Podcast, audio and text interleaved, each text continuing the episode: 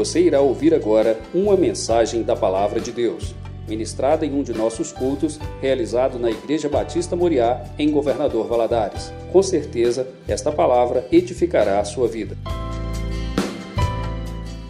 E nós vamos abrir a nossa Bíblia em Êxodo 20.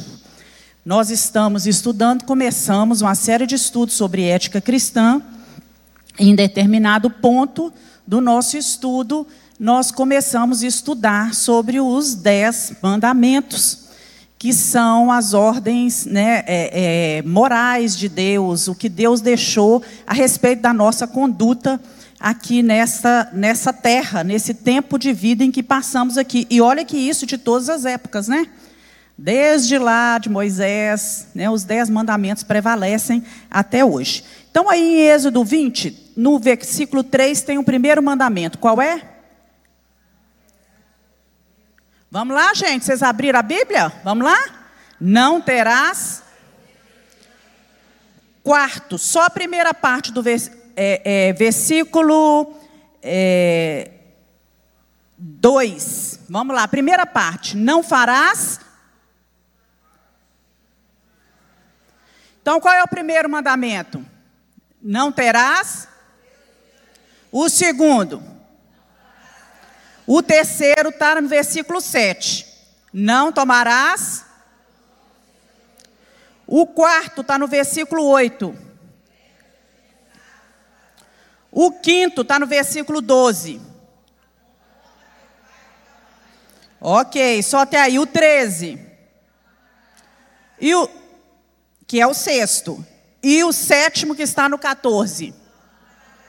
Isso. Então hoje nós vamos estudar o sétimo mandamento, vivendo uma, uma vida pura. Né? Não adulterar é viver uma vida pura diante de Deus. Para você que é casado, para você jovem que pretende se casar, é bom você ir se aprendendo, né? E nós que estamos casados, a palavra de Deus diz assim: aquele que está em pé, cuide para que não caia. Né? E nós temos que vigiar em todo tempo. É só orar, irmãos? Orar e vigiar. Então vamos lá, qual é o objetivo da nossa aula? Refletir sobre o perigo de se envolver com adultério. E trazer para nós também, inclusive, as implicações das atitudes que conduzem as pessoas a este pecado. Então, nós já lemos aí Êxodo 20, 14, Êxodo 5, 18 também fala não adulterarás, e nós vamos lá para Deuteronômio capítulo 22, 22 a 30. Irmãos, aqui é uma escola dominical, né? Uma escola de domingo, bíblica. Então nós vamos usar muito a Bíblia. É bom que você traga a sua Bíblia. Se você não traz a Bíblia assim, né? Você traga aí no celular e acompanhe. Não fique só dependendo daqui do telão, não, porque você precisa manusear a Bíblia. Isso é bom para gente, é bom o cérebro, certo? Isso ativa o nosso cérebro também, não é só ficar olhando aqui, não. Vamos lá, Deuteronômio 22, 30. Se um homem for surpreendido deitado com a mulher de outro, os dois terão que morrer, o homem e a mulher com quem se deitou. Eliminem o mal do meio de Israel. Se numa cidade um homem se encontrar com uma jovem prometida em casamento e se deitar com ela, levem os dois à porta daquela cidade e apredrejem-nos até a morte. A moça, porque estava na cidade, não gritou por socorro. E o homem, porque desonrou a mulher do outro homem. Elimine o mal do meio de vós. Se, contudo, um homem encontrar no campo uma jovem prometida em casamento e forçar, somente o homem morrerá. Não façam nada, pois ela não cometeu pecado algum que mereça a morte. Este caso é semelhante ao daquele que ataca e mata o seu próximo, pois o homem encontrou a moça virgem no campo, e ainda que a jovem prometida em casamento gritasse, ninguém poderia socorrê-la. Se um homem se encontrar com uma moça sem compromisso de casamento e a violentar, e eles forem descobertos, ele pagará ao pai da moça 50 peças de prata, terá que se casar com a moça, pois a violentou, jamais poderá divorciar-se dela. Nenhum outro homem poderá tomar por mulher a mulher do seu pai, pois isso desonraria a cama do seu pai. Assim era no Antigo Testamento. Se uma mulher fosse pega em adultério, o que, que acontecia com ela, meus irmãos? Era apedrejada. Vamos lá para Mateus 5. Abre sua Bíblia aí. 27, 32. Jesus, né, veio ampliar isso aí um pouco, né? Vocês lembram quando a mulher foi pega em adultério? Que ele falou, os homens queriam apedrejá-lo, Jesus falou: quem não tiver pecado, que atire a primeira pedra. Vá, falou com a mulher, não ficou só nisso, não. Vá e não peques mais. Mateus 5, 27 a 32. Vocês ouviram que foi dito: Não adulterarás. Mas eu lhes digo: qualquer que olhar para uma mulher para desejá-la, já cometeu adultério com ela no seu coração. Se o teu olho direito fizer pecar, arranque e o lance fora. É melhor perder uma parte do seu corpo do que ser todo ele lançado no inferno. Se a tua mão direita o fizer pecar, corte a lance fora. É melhor perder uma parte do seu corpo do que ir todo ele para o inferno. Foi dito: aquele que se divorciar de uma mulher deverá dar-lhe certidão de divórcio. Mas eu lhe digo que todo aquele que se divorciar de sua mulher, exceto por imoralidade sexual, faz com que ela se torne adulta, e quem casar com a mulher divorciada estará cometendo adultério. Hebreus 13, 4. Vamos lá para Hebreus. Digno de honra entre todos seja o matrimônio, bem como leito sem mácula porque Deus julgará os impuros e os adúlteros. Pronto, partindo desse, dessa leitura bíblica, nós vamos aí é, é pensar um pouquinho sobre os desafios que nós encontramos nesse mundo pós-moderno, de manter uma família unida, feliz, é, com princípios e valores cristãos. Isso não tem sido fácil criar filhos, ter relacionamento saudável entre marido e mulher, num mundo com tantos desafios e tão contrário aos princípios bíblicos e morais, né, e éticos. Então, se nós conhecemos a Bíblia, se colocamos a Bíblia em, em prática, né, os ensinamentos da Bíblia, vai ficar mais fácil para mim e você identificar e refutar essas contaminações que o mundo está lançando sobre a nossa família. Então nós precisamos conhecer a Bíblia. Isso é dito todos os dias na igreja.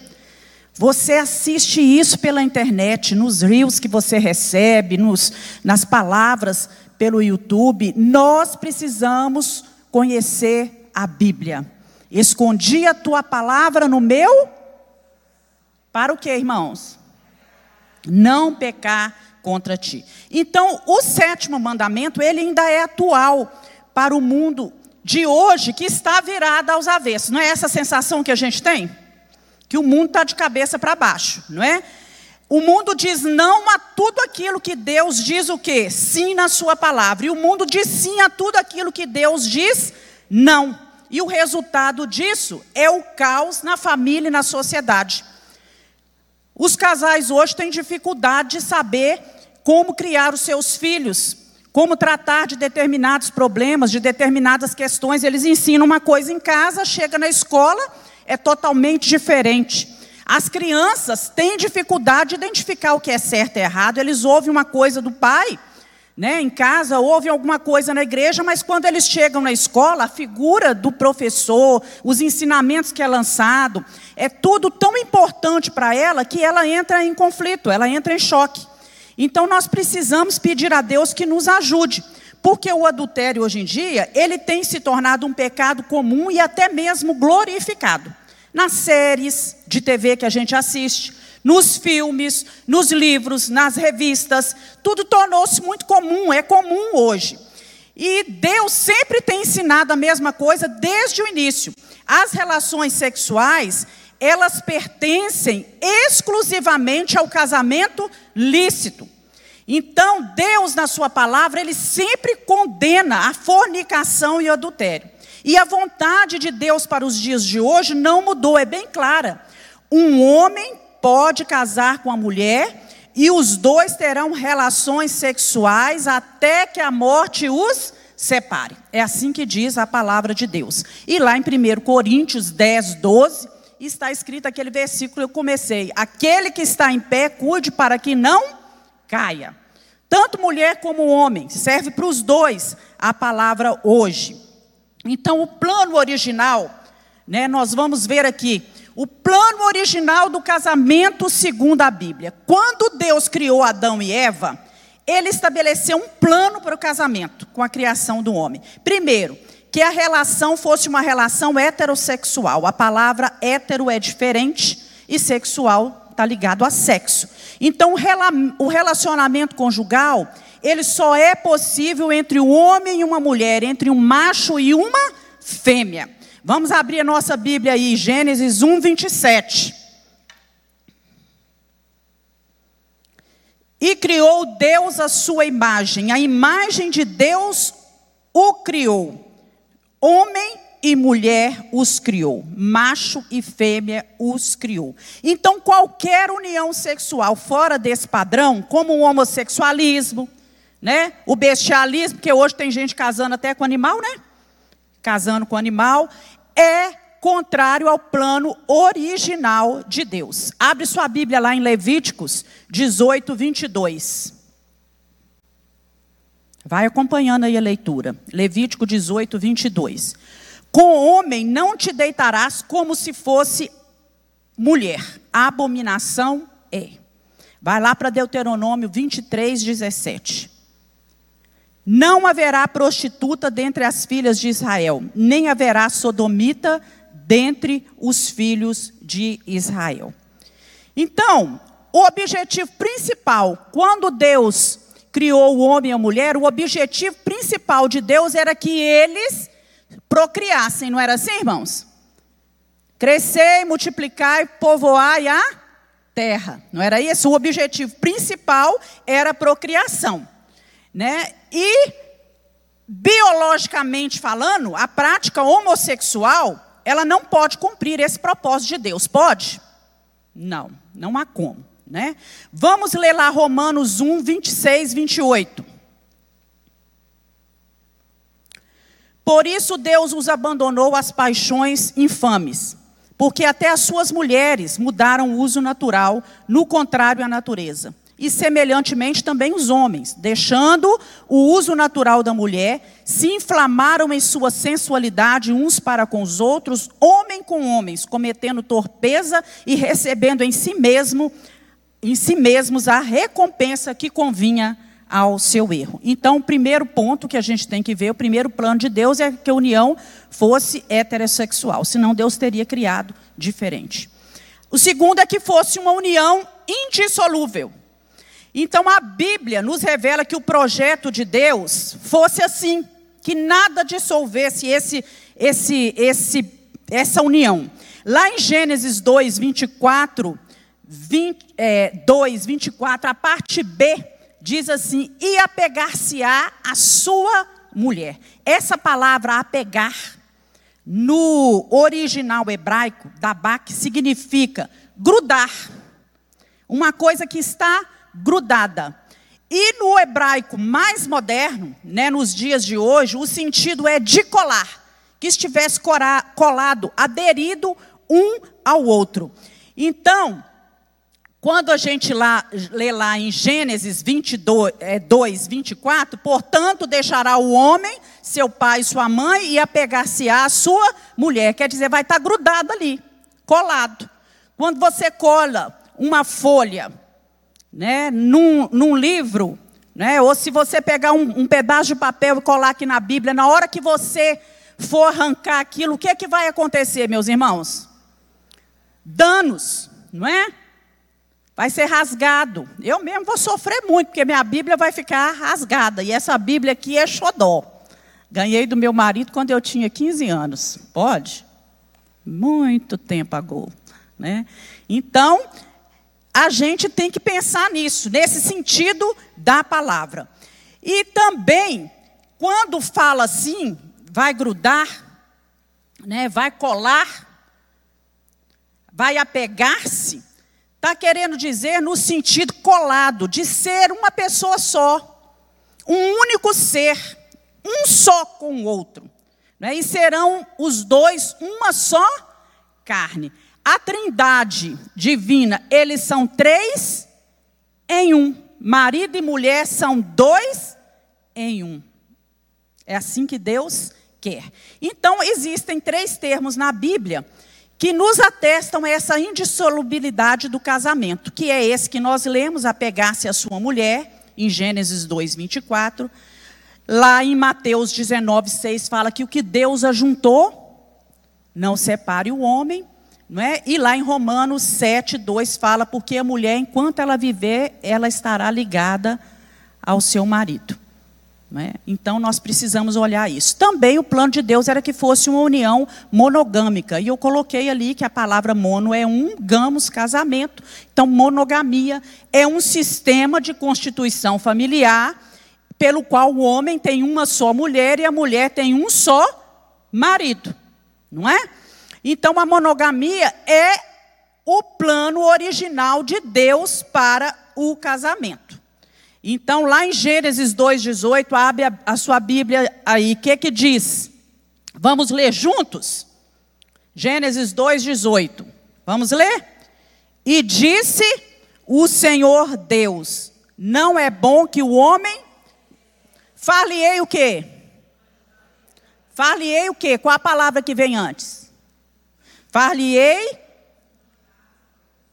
Farei para ele uma aliada. A minha versão é, mais, é, é, ela é mais tradicional, ela é a corrigida, é a melhor, né, irmãos? Falei uma ajudadora, é a que mais aproxima-se do original, é a corrigida. Então, falei uma ajudadora idônea. Uma. Deus não falou, vou fazer duas, três. Deus não criou duas mulheres. Deus deu para Adão, foi a Eva. Certo? Então, o apóstolo Paulo, ele também é enfático quando ele vai se relacionar, vai falar, citar sobre esse casamento monogâmico. monogâmico. Lá em 1 Coríntios 7, 2, irmãos, e era bom que você fosse marcando esses textos, anotando, porque esse, esse estudo é muito rico em versículos sobre o assunto, porque ele diz assim: cada um tem a sua própria mulher, e cada um, uma tenha o seu próprio marido. O meu marido é meu, eu sou dele, é um só. Não tem outro aí no meio. E nós vamos ver aí o que, que significa não adulterarás. Na Bíblia, adultério se refere às relações consensuais com uma pessoa casada, homem ou mulher, né? E alguém entre uma pessoa casada, seja o homem ou mulher, com alguém que não é o seu cônjuge, casado ou não. Então, todo homem ou mulher casada que se relaciona com a mulher, seja ela casada, um homem casado ou solteiro, está cometendo adultério. E isso, meus irmãos, vai muito além da cópula extraconjugal. Deus proíbe toda forma de fornicação. Porque tem gente que fala que o adultério é só o ato em si, só a cópula. Não. Deus proíbe toda forma de fornicação. Deus diz não a todas essas concupiscências, esses desejos da carne, que são que não estão de acordo com a palavra de Deus, aos pensamentos impuros e lascivos. Né? A palavra de Deus lá em Mateus diz que qualquer um que já na sua mente pensar a respeito de alguma outra mulher ou de algum outro homem já está cometendo adultério. Então, o sexto mandamento defende o quê? Que a vida é sagrada, não matarás. E já o sétimo mandamento defende a santidade no matrimônio e da família. E, infelizmente, a quebra desse mandamento não está segregada a uma vida fora da igreja. Porque nós vemos muitos, muitas pessoas da igreja, cristãos, né, que tem quebrado esse sétimo mandamento. E nós precisamos atinar para isso. E essa palavra adultério, ela vem do latim, que tem o sentido de dormir na cama alheia. Bem apropriado, né? Dormir na cama do outro. É a relação casada, é a relação sexual entre uma pessoa casada com outra que não é o seu cônjuge. E esse mandamento tem como objetivo a abstenção de toda impureza da carne. E ele exorta que nós devemos é, é, conservar o nosso leito sem mácula, sem mancha. Lá em Hebreus 13, 4, nós lemos no início que fala: digno de honra entre todos, é, seja o matrimônio, bem como o leito sem manchas, sem máculas. Então, essa prática nociva, ela se constitui um pecado contra Deus, um pecado contra a própria pessoa e um pecado contra o próximo. Lá em Gênesis 39, 9, abre sua Bíblia, por favor. Quando é, José foi tentado pela esposa de Potifar, ele disse não a ela, né? E ele respondeu a ela dessa forma, em Gênesis 39, 9: Ninguém há maior do que eu nessa casa. Nenhuma coisa o meu senhor me vedou, senão a ti, porquanto tu és a sua mulher. Como, pois, faria eu tamanha maldade e pecaria contra Deus? O pecado do adultério, ele é primeiramente contra Deus. Contra Deus. É, às vezes, no aconselhamento com algumas mulheres, eu já ouvi muitas mulheres pedindo que eu orasse para que o marido dela fosse extremamente é, fiel a ela e não a traísse, não a adulterava, porque ela não daria conta disso. E eu falo assim: ó, nós temos que mudar o foco dessa oração, porque o homem que é totalmente fiel a Deus, fiel a Deus, em primeiro lugar, primeiro fiel a Deus, quando aparecer alguma circunstância, alguma situação, primeiramente, antes de pensar em você, ele vai pensar no seu Deus. Então nós precisamos fazer isso. O adultério, primeiramente, é um pecado contra Deus. Romanos 13, 9 diz o seguinte: com efeito, não adulterarás, não matarás, não furtarás, não dará falsos testemunhos, falso testemunho, não cobiçarás, e se há algum outro mandamento, tudo se resume no seguinte: dois pontos, né? Amarás o teu próximo como a ti mesmo. Então, se a gente ama a gente mesmo, a gente não vai cometer esses, vai fugir disso. Pode ser que até a carne tenha desejo, que pareçam circunstâncias, mas a gente vai fugir disso. Nós vamos ver agora o adultério à luz da Bíblia. Né, já falamos que ele é um pecado gravíssimo aos olhos de Deus, que é o criador do lar, da família, e que essa sociedade em que nós vivemos, sem Deus, que hoje é totalmente relativista, tudo é relativo, o homem totalmente hedonista, só pensa em si mesmo, no seu próprio prazer, machuque a quem machucar, não é? Fira quem tiver que ferir. E o homem hoje não vê o adultério como algo pecaminoso, a nossa sociedade não vê isso. E sim como uma tendência natural do ser humano. E nós precisamos ver que esse, esse autor, Renovato, ele diz isso, né? que o adultério são palavras dele, por isso eu coloquei ele entre aspas. É um pecado gravíssimo aos olhos de Deus, o Criador do casamento, do lar e da família. A sociedade sem Deus, relativista e hedonista, não vê como algo pecaminoso, e sim como tendência natural do ser humano. E que, segundo interpretação da teoria da evolução, o homem é polígamo por natureza, seguindo o exemplo de certos animais. A grande maioria dos animais são polígonos. Alguns animais não, são mono, né? Eles são monogâmicos, eles têm um só parzinho, tão bonitinho, né? Quando você vê os dois, é fielzinho ali até morrer, né? Então, aqui continuando, né? No entanto, a visão cristã passa pelas lentes fortes e cristalinas da palavra de Deus, que considera a infidelidade conjugal como traição aos princípios sagrados estabelecidos por Deus para o casamento. Então, algumas culturas hoje, elas não consideram errado que uma pessoa casada, principalmente o homem, o marido, tenha relações sexuais fora do casamento. E outras consideram o casamento, não consideram mais o casamento uma união permanente. Isso é coisa ultrapassada, isso é coisa de gente é, é, beata, mas não era essa palavra beata, não, que eu queria encontrar, não, de gente. Pessoa que leva tudo a ferro e a fogo, que segue os. Radical, de gente radical demais. Né? Mas a Bíblia nos ensina sobre essa prática. No, no Antigo Testamento, que o adultério era, era considerado um crime, era um ato de contaminação. Vamos abrir lá em Levítico 18, 20, que diz o seguinte: Não te deitarás com a mulher do teu próximo para a cópula, para te contaminares com ela. O adultério trazia contaminação à vida do homem. E o que Deus quer para nós? Uma vida de santidade. Jeremias 29, 23.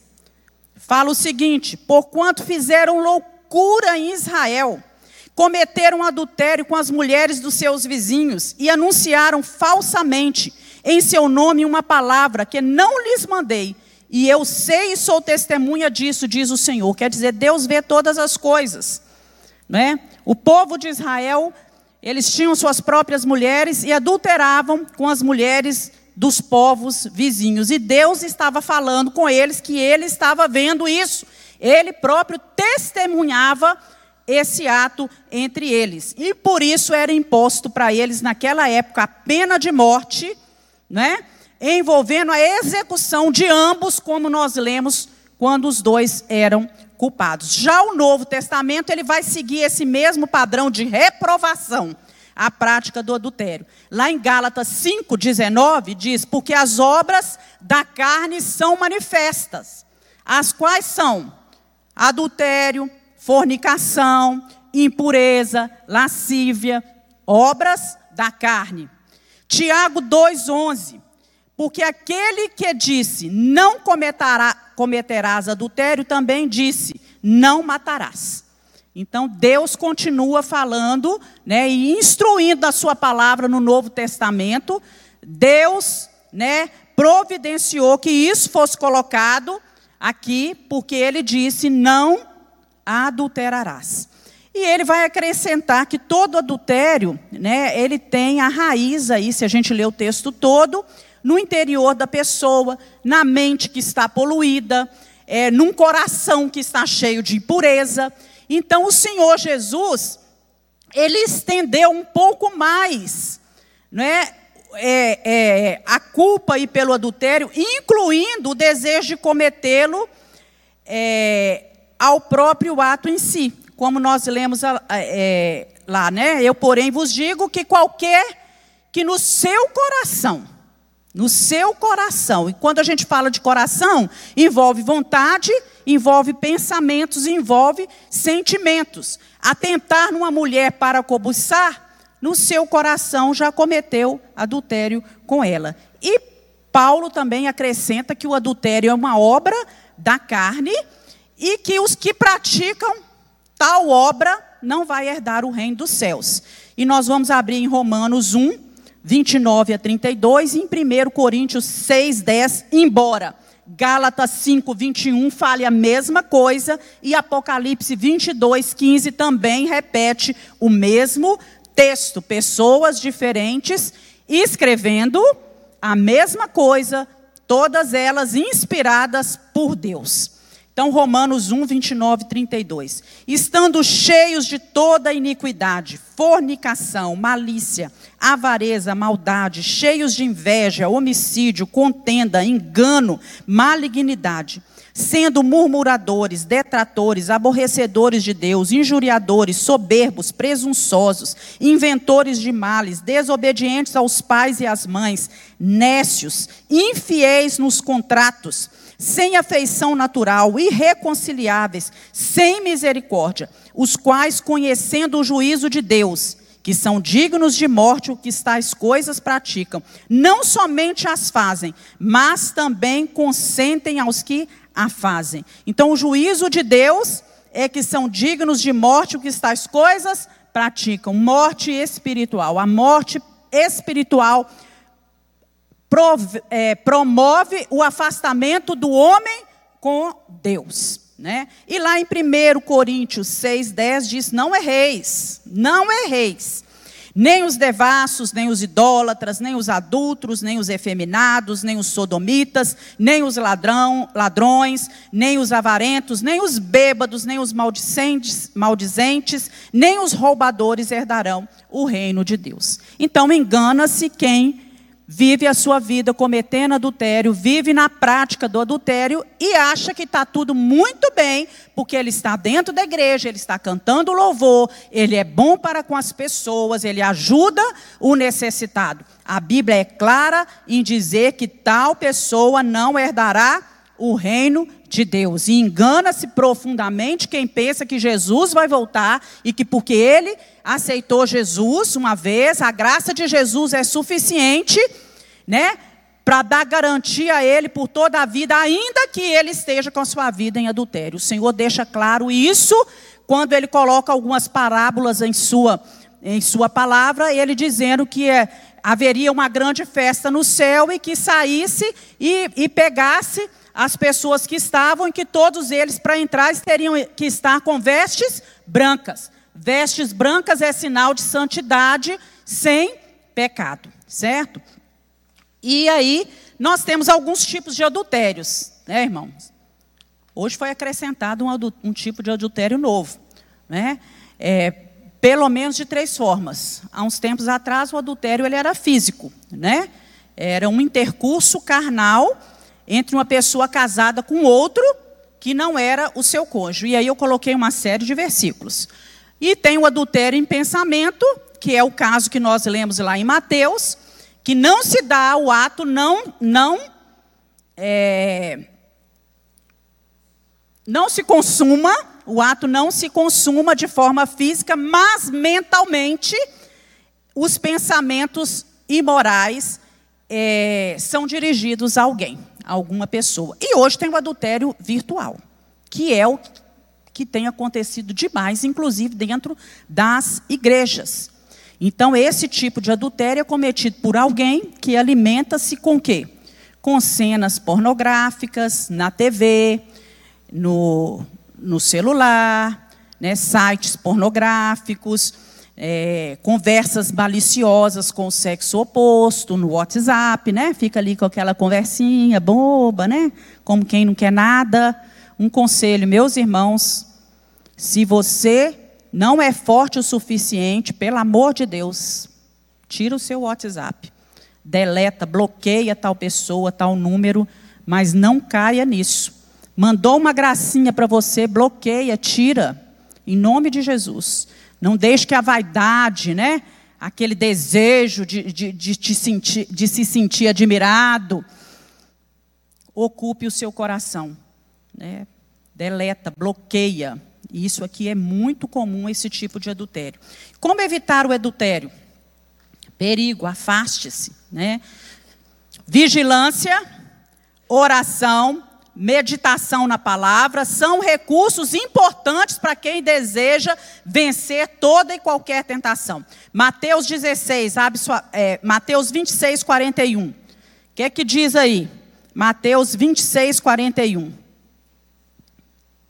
Vamos ler juntos?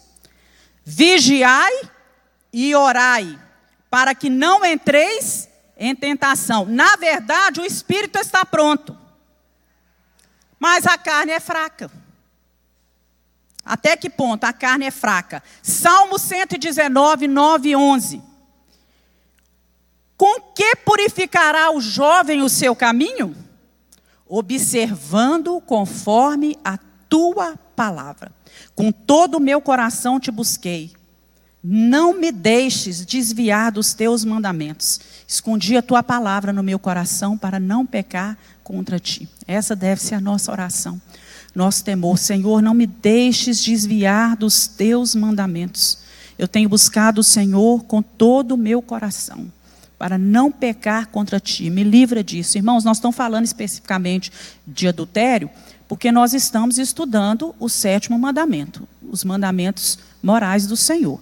Mas, nós incluímos aqui todos os outros tipos de pecado. Senhor, não me deixe desviar dos teus mandamentos. Escondi a tua palavra no meu coração para não pecar contra ti. Até no texto que nós lemos logo atrás, fala de todas as situações. Eu fico assim encantada como a palavra de Deus, ela é capaz de englobar tudo, até contratos. Contratos que são injustos, contratos que são desleais, tudo isso Deus fala. Então, no que diz respeito à sedução do adultério, existem outros cuidados que o casal deve tomar. Então vamos ver aí. Aí eu coloquei aí.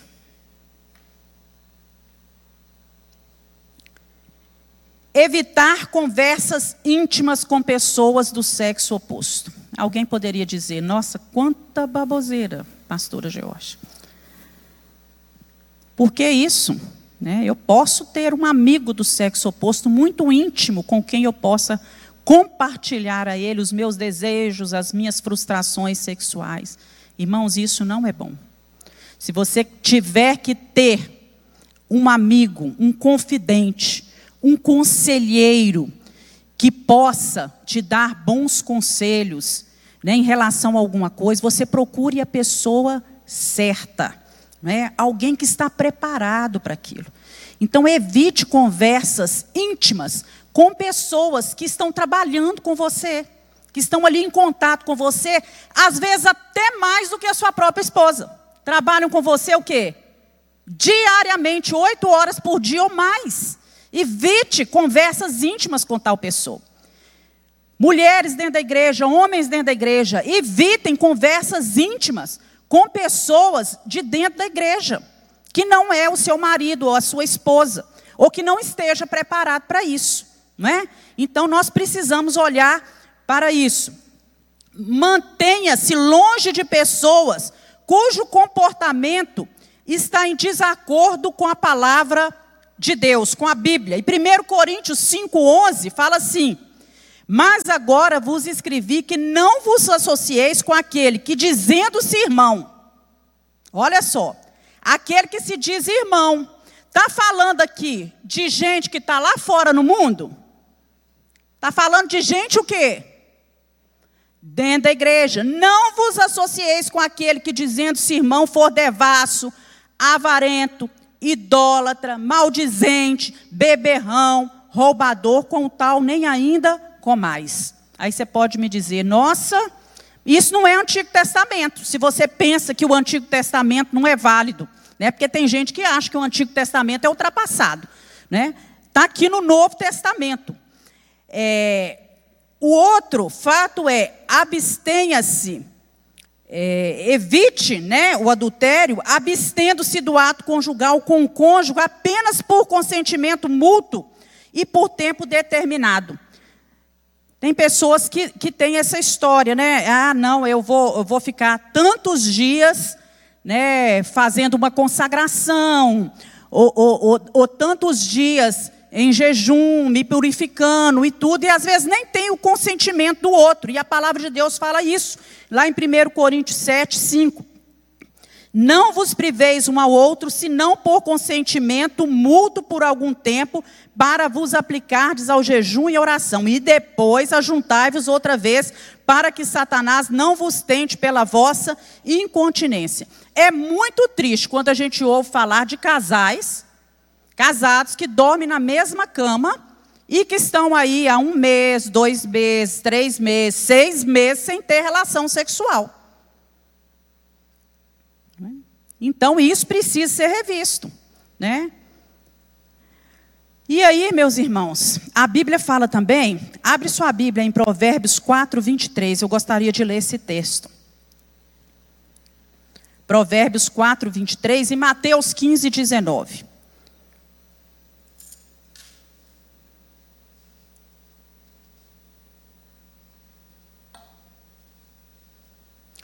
Sobre tudo o que se deve guardar, guarda o teu coração, porque é dele que procedem as fontes da vida. Mateus 15, 19. Porque do coração procedem os maus pensamentos, as mortes, adultérios, fornicação, furtos, falsos testemunhos e blasfêmias. Você vê que coisa linda? A Bíblia se, se completa, né? Guarda o teu coração, porque é dela que vem as fontes da vida. Aí ele já, já fala aqui, porque é do coração que procedem os maus pensamentos, as mortes, os adultérios. E lá em Filipenses 4,8 diz assim: Quanto ao mais, irmãos, nós já sabemos esse versículo, conhecemos isso até de cor.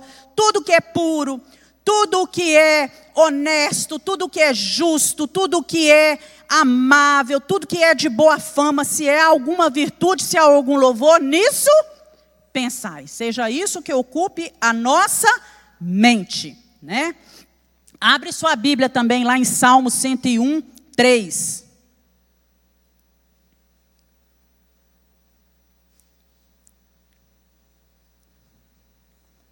Salmo 101, 3 que diz o seguinte: Não porei coisa má diante dos meus olhos. Vamos dizer juntos?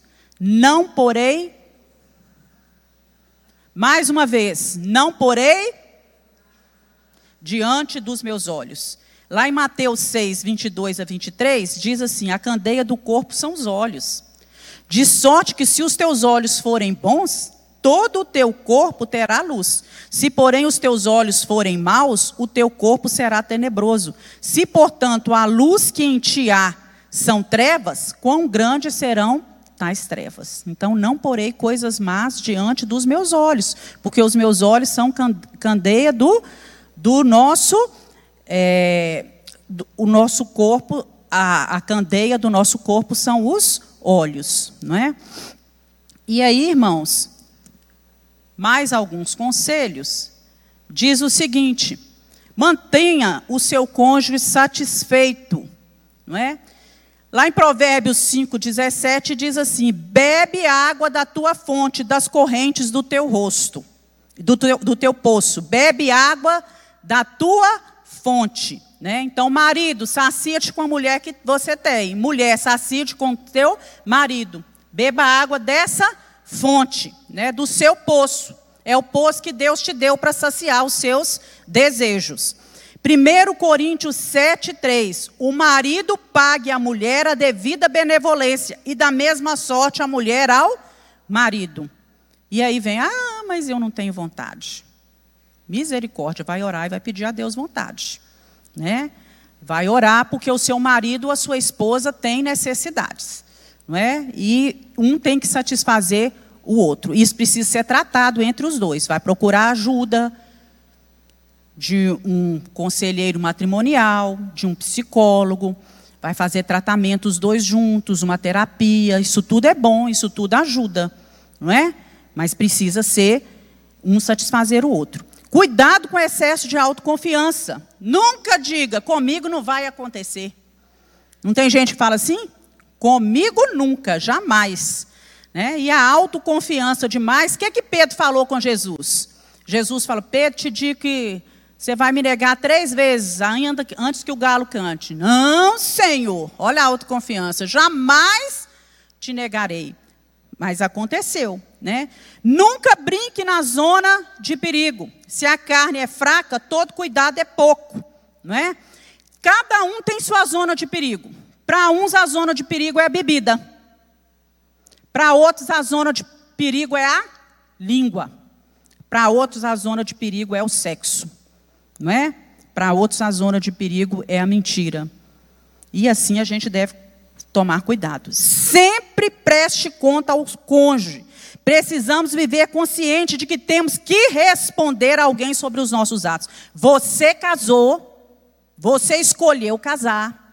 Depois que você escolheu casar, ouça bem, vocês jovens, você tem que prestar conta ao seu marido e você tem que prestar conta à sua esposa. Onde você foi, meu bem? Está me vigiando. Engole essas palavras. Você tem que falar, eu fui em tal lugar. Não é? Eu estava em tal lugar. Não é?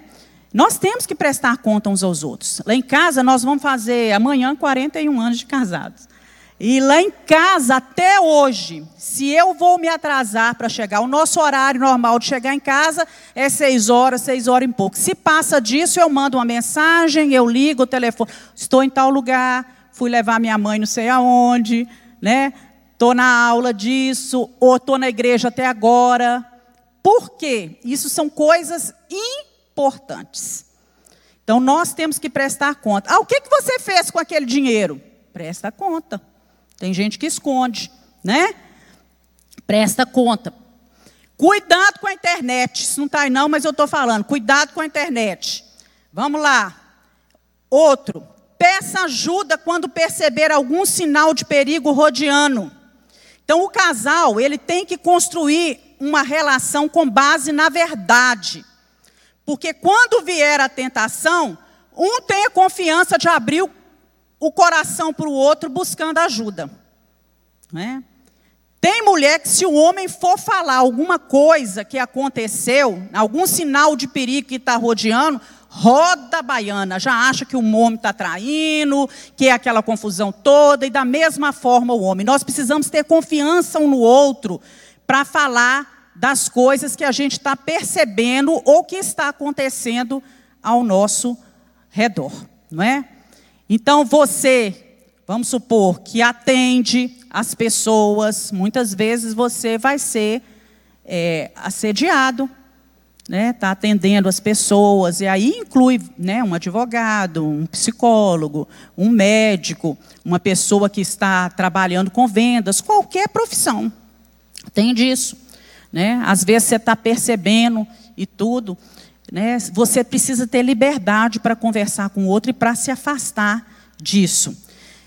Mortifique a carne e ande em espírito. Lá em Colossenses 3, 5 diz: Mortificai, pois, os vossos membros que estão sobre a terra a fornicação, a impureza, a afeição desordenada, a vil concupiscência, a avareza, que é a idolatria, pelas quais coisas vem a ira de Deus sobre os filhos da desobediência.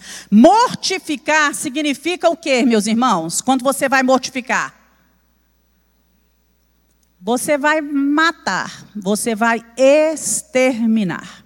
Então, mortificar o quê? A nossa carne. Ah, minha carne está com desejo de fornicar, está com desejo impuro. Você vai matar. Mas eu estou com vontade. Deixa de ter vontade. Trabalha sua mente para outra coisa. Aprenda a dizer não. Nós temos poder sobre a nossa mente? Sim, temos poder sobre a nossa mente. Agora, se eu quiser alimentar os desejos da minha carne, Aí, coitado da minha mente, ela não vai ter força suficiente para isso. A minha mente vai estar trabalhando o tempo inteiro. É aquela luta que você sabe, em espiritual, entre o que é bom e o que é mal, o que vem de Deus e aquilo que não vem de Deus, né? Ao perceber qualquer comportamento estranho do cônjuge, não tenha medo de confrontá-lo. Nós precisamos ter essa liberdade.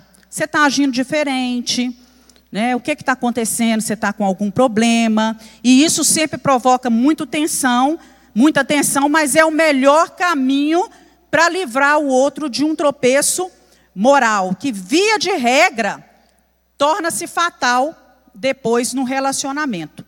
Então, é sempre mais fácil vencer a tentação quando o processo está no início. Então, quando você perceber né, um, um comportamento estranho do seu cônjuge, tenha liberdade de conversar com ele. Ou quando você perceber um comportamento estranho de alguém em relação à sua esposa ou ao seu marido, tenha liberdade de conversar com essa pessoa e de adverti-la a respeito de alguma situação. E marido e mulher aprendam a ouvir um ao outro quando se diz em relação a isso. Nós temos uma experiência, nós dois, há uns vinte e poucos anos atrás, eu notei uma, uma situação muito estranha de uma mulher que ficava sempre rodeando o meu marido, conversando. Até então, no início, era tudo muito normal. A gente almoçava muito junto, a gente saía junto, alguns casais e tudo. Quando foi um dia, o Espírito Santo me deu aquele, aquela luz, aquele estralo. E eu comecei a perceber determinadas brincadeiras, algumas coisas que eram normal. Eu chamei o Rimac, falei com ele assim, Rimac, eu vou te falar uma coisa do fundo do meu coração. Que foi Deus que falou comigo, afaste-se de tal pessoa. Espírito de adultério, de prostituição. Afaste. Não que ele estivesse dando é, é, alimentando nenhum sentimento, nada em relação a isso, mas não tinha nem percebido. Meus irmãos, e assim ele o fez, graças a Deus. Né, que ele começou a perceber, cortar as, aquelas brincadeiras dela, sair, nós começamos a reduzir as nossas saídas e tudo. Não demorou pouco tempo, aquela mulher que investia no meu jardim, ela investiu em outro, e o marido da, da fulana, outro casal que estava em contato com a gente, caiu em adultério. Então a gente precisa ter essa liberdade de conversar um com o outro. Né? A gente precisa pedir a Deus né, essa sabedoria, essa graça para tratar desses assuntos. Consequências reais do adultério. Primeira coisa é o afastamento de Deus. A palavra de Deus nos diz Lá em Isaías 59, 1 a 2: Eis que a mão do Senhor não está encolhida para que não possa salvar, nem agravado o seu ouvido, quer dizer, fechado o seu ouvido para não poder ouvir. Mas as vossas iniquidades fazem separação entre vós e o vosso Deus, e os vossos pecados encobrem o seu rosto de vós para que não vos ouçam. Nos afasta do Senhor. Segundo, morte espiritual. Né? Muitas vezes até a morte física. Quantas coisas, quantos casos nós já ouvimos falar sobre envolvimento né, de uma pessoa com outra, de traição que termina em quê? Em morte, não é? Então, até mesmo morte física, né? E quando nós afastamos de Deus, nós morremos espiritualmente não é? Provérbios 6:32 fala assim: "O que adultera com a mulher é falta de entendimento. Aquele que faz isso destrói a sua alma." Provérbios 6:2. Achará castigo, vilipêndio, vergonha e o opróbrio nunca se apagará. Então nós precisamos tomar cuidado. E o terceiro consequência é um lar despedaçado porque o adultério vai afligir toda a família. Os filhos, independente da idade, né? Eles são sempre os maiores prejudicados. Né? Ficam decepcionados com os pais, perdem as, a confiança nos pais, nas outras pessoas, é, carregam mágoas dos seus pais, carregam ressentimentos, dor para as futuras famílias. Então, nós precisamos tomar muito cuidado, porque os relacionamentos são afetados. Por isso que Deus né, não se agrada, que Deus proíbe, abomina a infidelidade, a deslealdade e o esposo deve amar a sua esposa e a esposa amar o seu marido. Né? A falta de amor dentro do lar, ela abre brechas. Ela abre brechas para a deslealdade. E aí vem alguns conselhos, meus irmãos, bem práticos. Eu vou lendo aqui, você vai acompanhando aí para a gente terminar. Seu relacionamento com o Senhor sofre uma ruptura e é preciso buscar perdão. Então, isso aí são consequências do adultério. O relacionamento conjugal sofre uma, quebra de confiança. Você terá pesares e culpa por ter traído outra pessoa. O cônjuge passará por dor e sofrimento, precisará de ajuda para superar essa fase. Os filhos ficarão decepcionados e, dependendo da idade, perde-se a amizade e o respeito. O cônjuge sente vergonha da situação. Seu caráter perante sua família e amigos será questionado. O inimigo ficará feliz com essa atitude. Seu cônjuge pode pedir o divórcio. Pela Bíblia, ele pode pedir o divórcio. Não será tão presente na criação de seus filhos. Sua vida terá que começar de novo. Ai, que preguiça, não é? Já pensou uma pessoa casada 40 anos tem que começar a vida tudo de novo? Dá preguiça, não dá? E tem acontecido muito com casais com 30 anos de casado, 20 e poucos anos de casado, 30 e tantos anos de casado, começar a vida de novo. Não, dá muita preguiça. Sua vida, não, poderá perder a amizade dos amigos do casal. Um filho indesejado pode acontecer dessa traição. A outra pessoa envolvida poderá sofrer e, se for casada, terá problemas com o cônjuge. Sua saúde poderá sofrer danos. Sofrerá com danos materiais pelo divórcio. Isso é inquestionável. E aí, para encerrar, nós vamos ver aqui que o adultério, ele não precisa ser motivo de separação, não é verdade? Se o outro adulterou, né, ao caso todo, nem todo adultério é igual. Há casos e casos, e precisa ser analisado. Não, não é igual. Né? Tem situações que envolvem diferentes. Né? Então, há caso daquele adultério que é ocasional, que foi cometido uma vez, por fraqueza, por falta de vigilância, por falta de oração, por afastamento de Deus. Né? E existe aquele adultério que é repetido, não é? Que é assumido, que é consumado, que é mais difícil de ser superado, né? Então, ambos vão causar né, é, é, consequências, mas não podem ser justificados. E, irmãos, a palavra de Deus lá em Mateus 19, 7, 8 diz, diz assim: Disseram-lhe eles: Então por que Moisés é, mandou dar-lhe carta de divórcio e repudiá-la? Disse-lhes ele, disse-lhes Jesus: Moisés, por causa da dureza dos vossos corações, vos permitiu repudiar vossas mulheres. Mas no princípio não foi assim. Quer dizer, antes não era assim. Então, por causa da dureza do coração é nobre, o perdão é muito nobre. Aquele que consegue perdoar e manter a sua família unida e feliz é nobre, né, que tem um coração perdoador.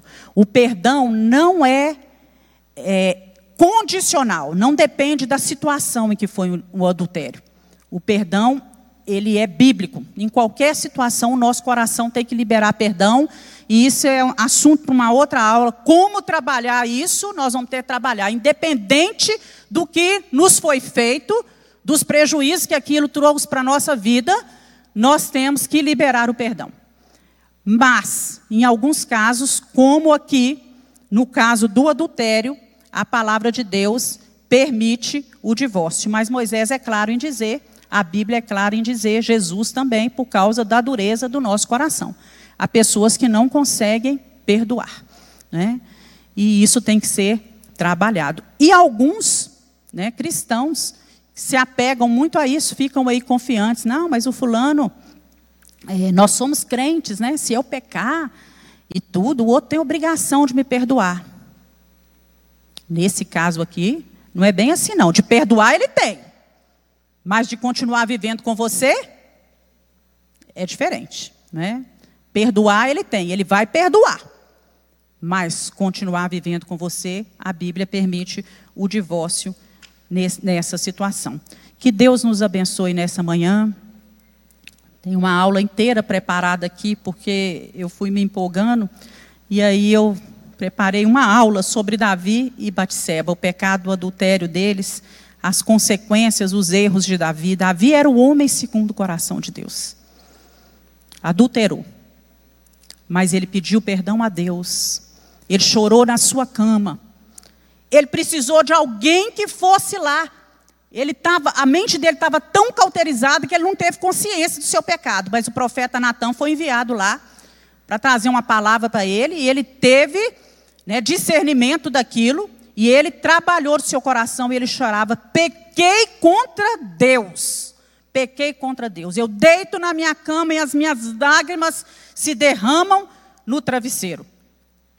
É. A minha alma está inquieta. Ele pede perdão a Deus. Mas isso não deixou que. Não o, o, é, o isentou de sofrer as consequências do seu pecado, que foram inúmeras. Né? Que Deus abençoe as nossas vidas, que Deus nos, nos dê graça para vencer esse pecado e outros que porventura vierem a nos rodear, porque o diabo, nosso adversário, ele está sempre o que, irmãos? Ao nosso redor, procurando uma brecha, não é? Para nos, nos levar, nos tentar e nos levar a cair. Né? E a maior parte das tentações são por causa das concupiscências, dos desejos da nossa carne. Que nós possamos mortificar a nossa carne nessa manhã e estar preparados para herdar o reino dos céus. Amém? Vamos nos colocar de pé. Vamos orar.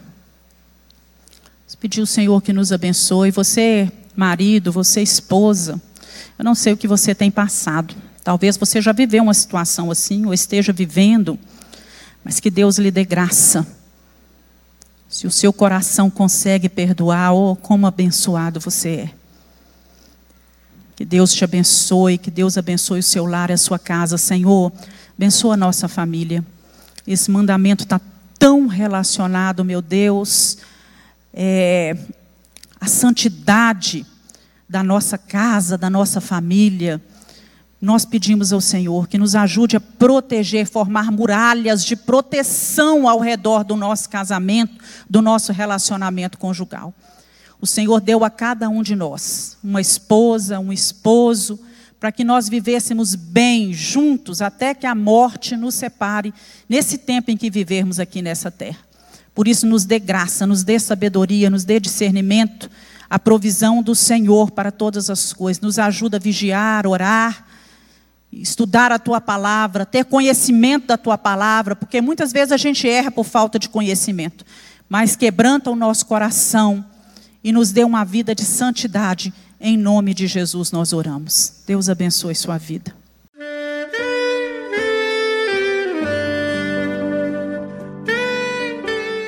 Querido amigo, Deus se interessa por você. Ele conhece as circunstâncias atuais da sua vida.